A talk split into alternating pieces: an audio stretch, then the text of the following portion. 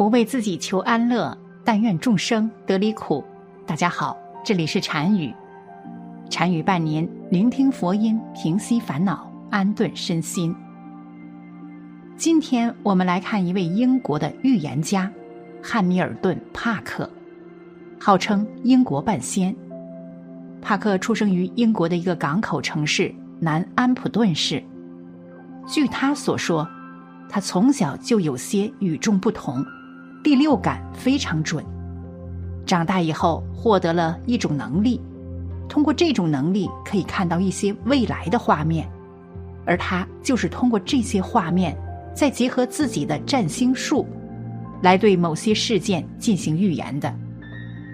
他从小就展现出。超越常人的洞见力。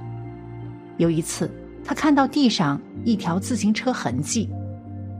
他告诉父亲，这辆车子应该在前方不远的地方，可能需要帮助。果然，走了不久，他就看到一个人正推着自行车，自行车的轮子完全扭曲，已经不能行驶了。这种超越常人的洞见力，让帕克的家人十分惊奇，他们认为。帕克是一个与众不同的人，直到后来，帕克才知道自己的这种洞见力并非来自后天，而是先天的能力，因为他是一个通灵者。所谓通灵者，就是可以通过遥视能力看到未来的画面，这就是他超强洞见力的根源。后来，帕克经常使用这一能力去窥探未来的情况。并将未来即将发生的灾难告诉人们。由于帕克带来的都是一些不好的消息，因此他被人们称为“厄运先知”。人们总是在第一时间去关注帕克的预言。对于他们来说，帕克就是世界灾难的吹哨人。通过帕克的预言，他们就能趋利避害。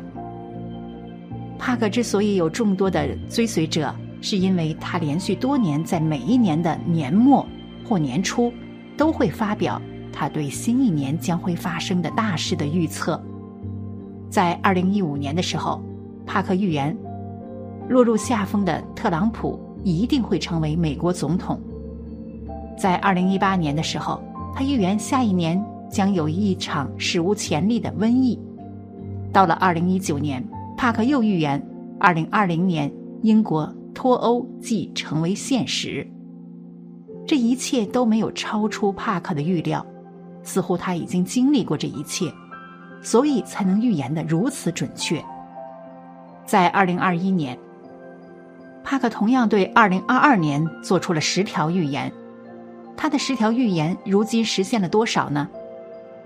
帕克的第一个预言是一个长期预言。他表示，人类将永远无法战胜瘟疫。帕克的这一条预言虽然不能说完全实现，但在2022年已经达成了目标。帕克的第二个预言是全球经济和社会状态会持续动荡。这条预言很明显已经实现，全球经济在近期出现了大幅度的波动，再加上全球瘟疫的影响。市场持续低迷，大部分国家上半年的增长都不如预期，甚至出现负增长。帕克的第三个预言是全球将出现更多的极端天气。其实不用等到年末，现在我们就确定，帕克的这条预言已经应验。看看二零二二年都发生了什么吧。汤加火山爆发。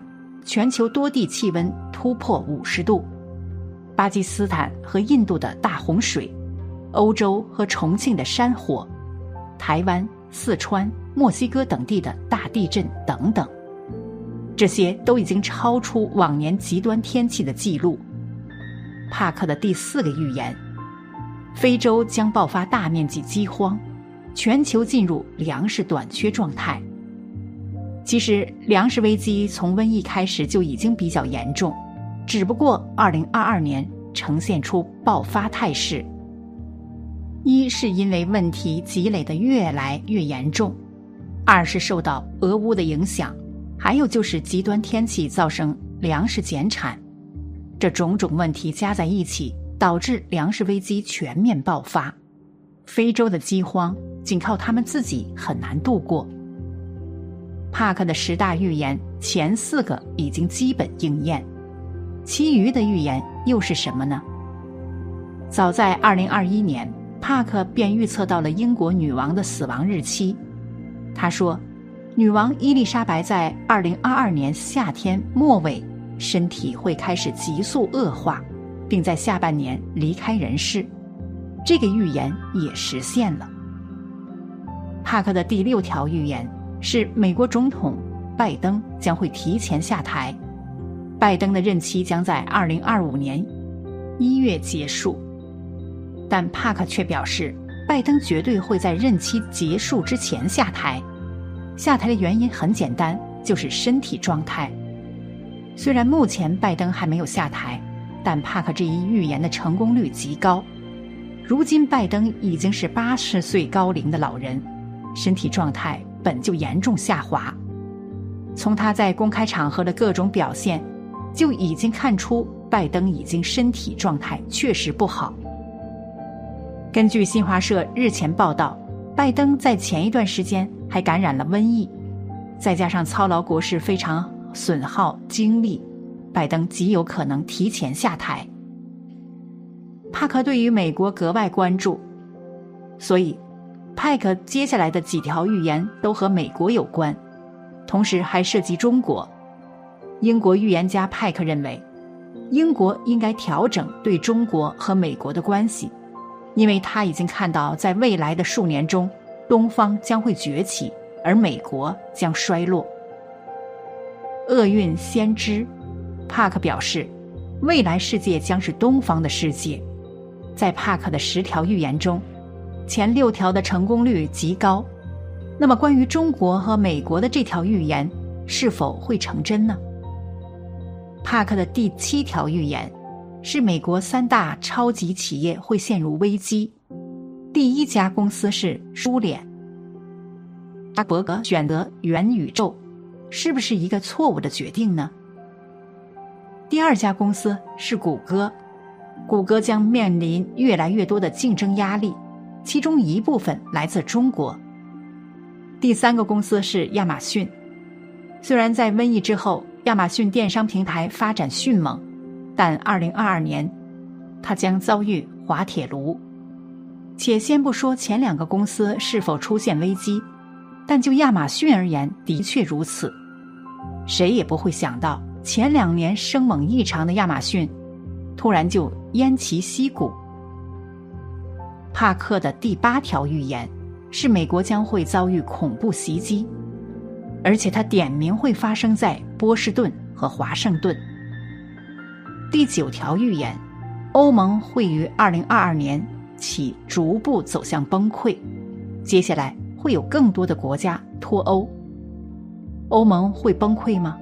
如今欧盟已经陷入能源危机。人民生活成本飙升，欧盟内部承受着巨大的压力。